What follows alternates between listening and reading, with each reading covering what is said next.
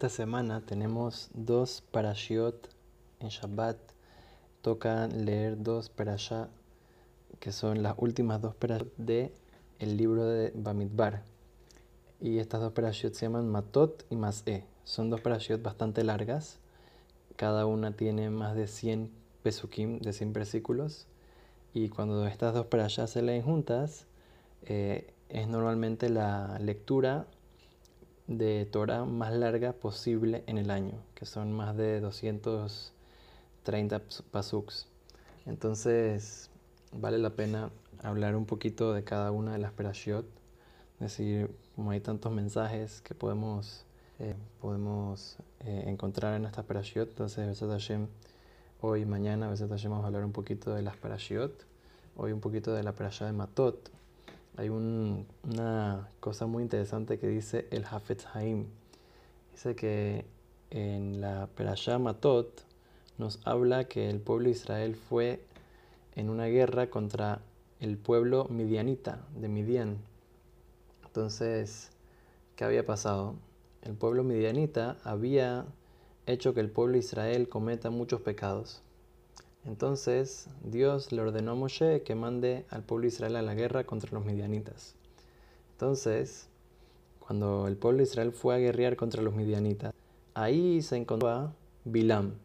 Bilam era el profeta malvado que trató de maldecir al pueblo de Israel y al final, ¿qué pasó? Dios convirtió su palabra en bendición y él le cambió las palabras para que en vez de decir maldición diga bendición al pueblo de Israel. Entonces él lo mataron ahí, a Bilam. ¿Por qué? Porque Bilam en verdad vivía en otro lado, pero ¿por qué estaba en, ahí? Porque, porque él em, fue, ahí a, eh, fue ahí a cobrar su, su, cosa por maldecir al pueblo de Israel. Entonces, por lo tanto, eh, lo mataron junto con toda la gente que estaba matando de ese pueblo. Ahora, es interesante que la Torah nos cuenta con qué mataron a Bilam. Dice que lo mataron con una espada. ¿Por qué me tiene que contar que lo mataron con una espada? Entonces explica Rashi, porque normalmente la espada es la herramienta, el arma de los, de los goim, de la gente que no es judía, su, poder está en, en la espada, en la fuerza física el poder del pueblo de Israel en qué está? En la fuerza de la boca, del, habla.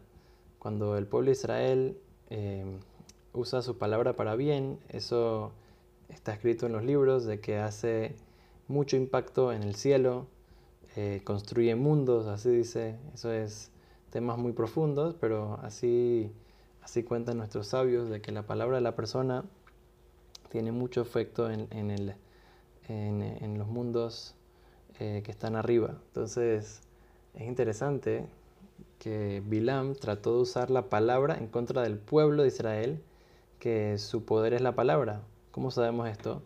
Porque dice Hakol Kol Yaakov, La voz es la voz de Jacob, o sea que Jacob, su poder está en la voz. Y Ayadaim, y el poder de las manos, está en quién? Esav, en, en, en los Goim, los que vienen de Esav.